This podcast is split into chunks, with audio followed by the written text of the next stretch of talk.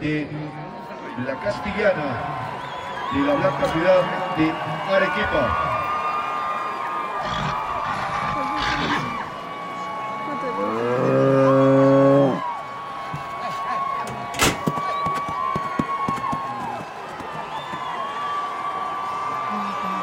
Вам знакомо это чувство, когда твою душу пытаются засунуть в тело того, кем ты не являешься?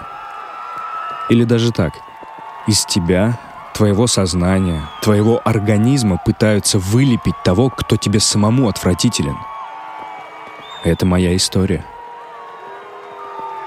Мне не довелось жить в диких условиях. Все, что я знаю о жизни там, вырвано из рассказов тех, кого я повстречал уже здесь в месте, куда меня привезли еще ребенком. Нет смысла описывать мое прошлое, где я жил раньше, что я любил, какие планы строил. Вот все, что вам нужно знать обо мне сегодня. Я убийца. И я пацифист.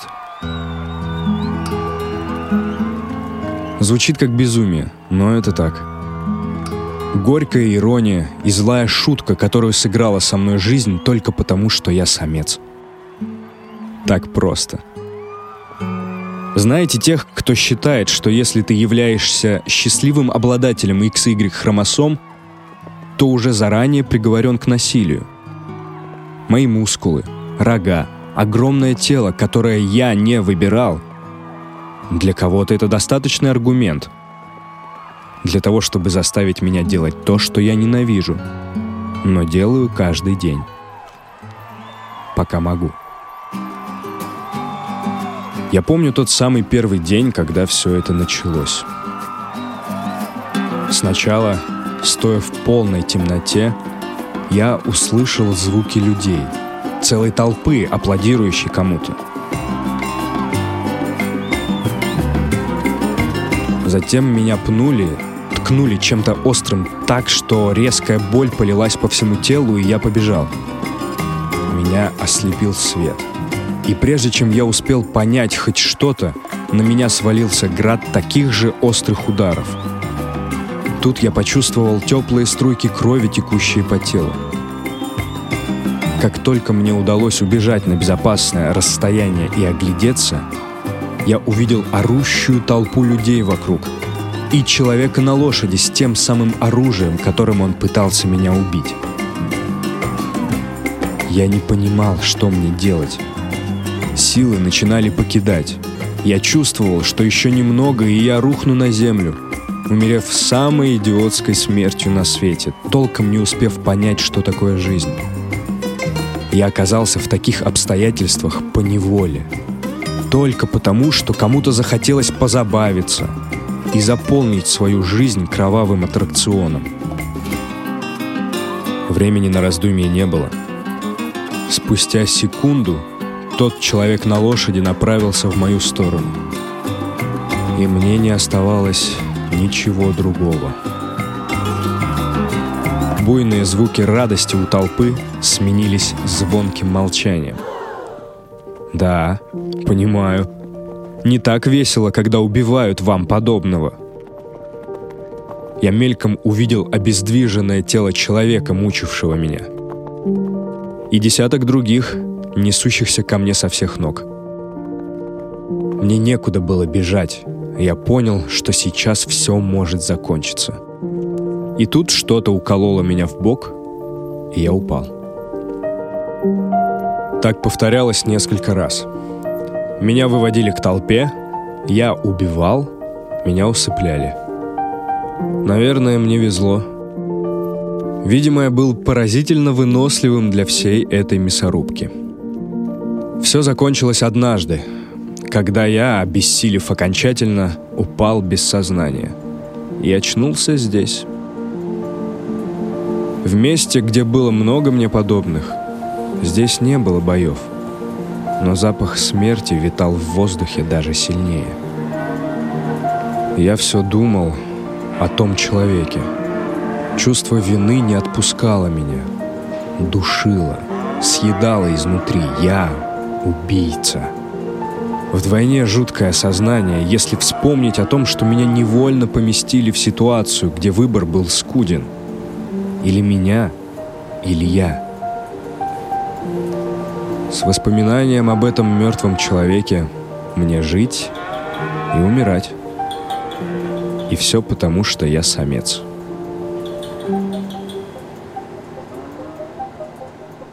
Наша культура пронизана патриархальными императивами настолько, что мы мало их замечаем или предпочитаем не замечать. И если императивы в области прав и ответственности человеческих гендеров нас еще как-то волнуют, то животные остаются невидимками. Корида, как и любые бои животных, яркий пример частного случая патриархального капитализма. Чужие тела и жизни используются здесь в качестве средства, так же, как в случае с потреблением чужих тел в качестве пищи. Эти тела потребляются в качестве развлечения. При этом само развлечение носит подчеркнуто маскулинный, патриархальный характер. Привилегированный мужчина и бык поставлены в заранее установленные, закрепленные правила игры, в рамках которой первый господствует над вторым, а второй неминуемо умрет. И если не на арене, то будет заколот или отправлен на мясокомбинат после. Притом бык, как существо травоядное, вообще по природе своей не нуждается в насилии. К этому его принуждает смысловая рамка зрелища, сама по себе представляющая нечто, выстроенное по законам ненависти и угнетения – все это напоминает милитаризм в худших его проявлениях, в рамках которого живые существа также закладываются на поклон интересам других, белых господствующих мужчин, только потому, что они носители мужских хромосом. X и Y как шах и мат.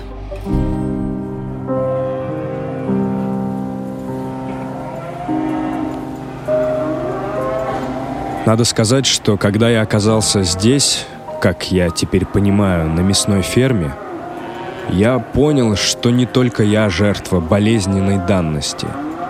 Эти дни я наблюдал, как коровы подвергались похожему кругу ада, только женскому.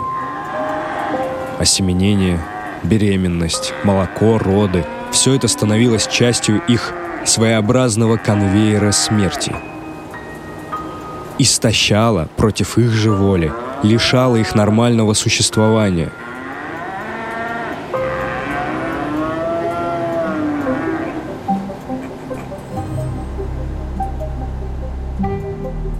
Эксплуатация биологических и физиологических свойств разнополых организмов – это классическая тактика патриархального капитализма. Женский вариант нам также известен и в человеческой культуре. Логика здесь проста. В культуре капитализма любое существо является носителем тех или иных свойств, товара или услуги. Любые объекты могут быть капитализированы, а любые присущие свойства могут быть эксплуатируемыми. Поскольку конечная и единственная миссия капитализма – это извлечение неконтролируемой прибыли. При этом патриархальный капитализм подразумевает, что на верхушке иерархии находится белый, богатый мужчина – в то время как не обладающие тем же набором инструментов власти оказываются в роли эксплуатируемых. Это касается как людей, так и животных. С той лишь разницей, что люди имеют набор интеллектуальных навыков для отстаивания личных свобод – Животные же похожи на нас с точки зрения выстраивания общностей и чувствования. Они также обладают интеллектом, но не способны к бунту, а значит обречены на кровавую эксплуатацию, если человек не определит строгое правовое поле для всех живых существ.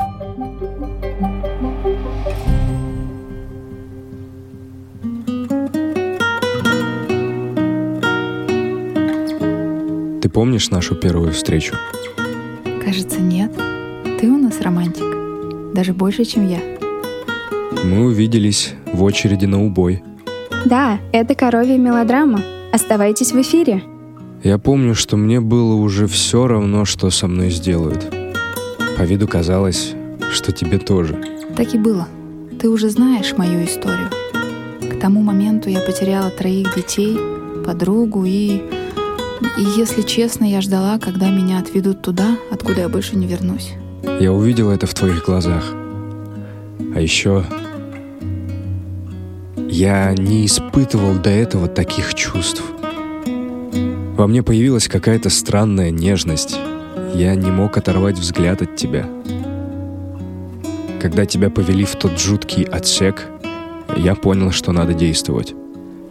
Опыт участия в тех жутких боях в этом случае оказался к месту. Хотя насилие... Мне не жаль того человека. Поверь, до этого он убил много наших, включая моих детей, и думал, что это останется безнаказанным. Здесь так тихо, и звездное небо, каким я запомнила его тогда, на ферме, доброй ферме. Как я хотела бы, чтобы мои родители были живы, вся моя семья. Они сделали меня сиротой, убитой горем матерью. А я даже не знаю, что это такое — семья. Я рос сиротой, вырос сиротой и умру сиротой. Но ты не умрешь один. И ты не умрешь одна. Мы точно когда-нибудь умрем, но мы сделаем это вместе — и уже точно не на этой чертовой фабрике. Мы неслись, как сумасшедшие. Я никогда в жизни не бегала так быстро. В какой-то момент думала, что больше не могу. Но ты был рядом и улыбался мне. И я понимала, что могу бежать дальше. Я бы не оставил тебя одну. Но мы должны были это сделать. Мы удрали оттуда. Ты понимаешь, что мы теперь свободны? Это было лучшее приключение, побег, о котором я мечтала, и он случился благодаря тебе. Я никогда не справилась бы с этими людьми в одиночку.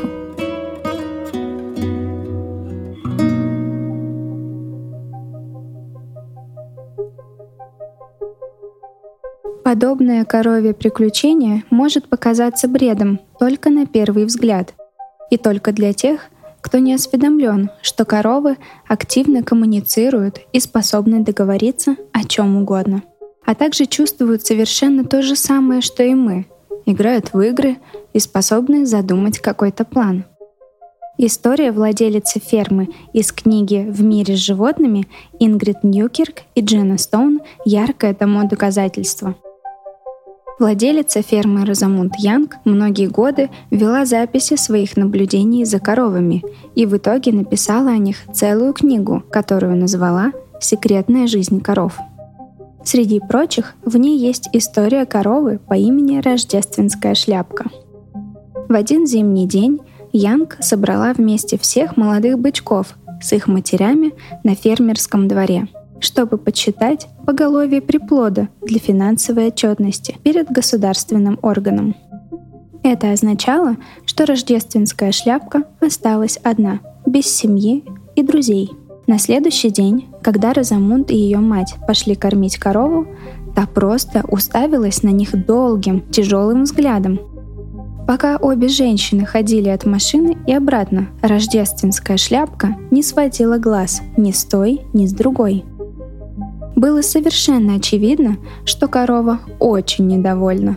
Женщины выразили ей свои сожаления и пообещали как можно скорее воссоединить ее с семьей. Наверное, извинений оказалось недостаточно, потому что рождественская шляпка сбежала. Преодолев все изгороди, заборы и ворота, она сама нашла дорогу к своей семье. Мне было одиноко, пока я не встретил тебя. А я мечтала тебя встретить всю свою жизнь. Так они жили долго и счастливо. Сложно говорить о том, что ждет этих двух на свободе. Действительно ли это счастливый финал? Смогут ли они выжить? Как найдут себе пропитание? Не попадут ли в руки других людей, которые отдадут их на мясо? Люди выстроили политику этого мира исключительно по своему образу и подобию. И кто бы ни сбежал с этой фермы, его ждет столкновение с реальностью, перекроенный для человека и только для него. Именно поэтому мы говорим о переменах в системе, пользуясь историями маленьких болей и радостей двух животных. На самом деле понимание опыта других существ является не просто способом подискутировать о порочной природе человека, но и может стать эффективным инструментом перепридумывания реальности для всех живых существ, включая человеческие. Будущее не за горами, и оно является порождением наших с вами подходов. Новое, более качественное и благополучное – Будущее человечества невозможно без преодоления старых парадигм угнетения, в том числе угнетения природы и животных как ее части. Исследовательница Дона Харуэй в своем труде «Оставаясь со смутой» предлагает подумать об этой самой трансформации сообществ и императивов через замену эпохи капиталоцена на эпоху хтулуцена – Капиталоцен – здесь слияние названий двух ключевых эпох современности – антропоцена периоды в истории, когда человеческая активность на планете достигла масштабов, приводящих к экологическим, климатическим и другим изменениям, и старого доброго капитализма, того самого патриархального, человека-концентричного и эксплуататорского. Хтулуцен — эпоха будущего, предполагающая новую страницу истории видов за пределами человеческих измов — нацизма, мачизма и так далее. Страницу, которую напишут все земные существа с помощью человека. Межвидовой старитейлинг, если хотите. То, чем мы занимаемся с вами в эту самую секунду — еще концепция Харуэй подразумевает существование человека как сплетенного со множеством других существ, что создает необходимость конструирования политик заботы и совместного сосуществования в мире и помощи друг другу. Формирование таких политик, по ее мнению, может служить так называемое тентакулятное мышление, взгляд на окружающий мир, предполагающий отказ от дистанцированной позиции, характерной для антропоцентричного технократического мышления. Тентакулярность предполагает ощупывание истории других существ для того, чтобы мы осознали степень нашей взаимосвязи и взаимозависимости, встраивание их историй в нашу историю. И снова то, чем мы сейчас с вами занимаемся — то, что в сегодняшней реальности кажется чуть ли не единственным выходом. Коровий бунт здесь не просто красивая история. Корова и бык — это и есть мы. Ты и я на этой безумной ферме эксплуатации под названием «Капиталоцен». Возможно, и нам однажды удастся сбежать. И первый шаг к побегу — это новое отношение ко всему живому.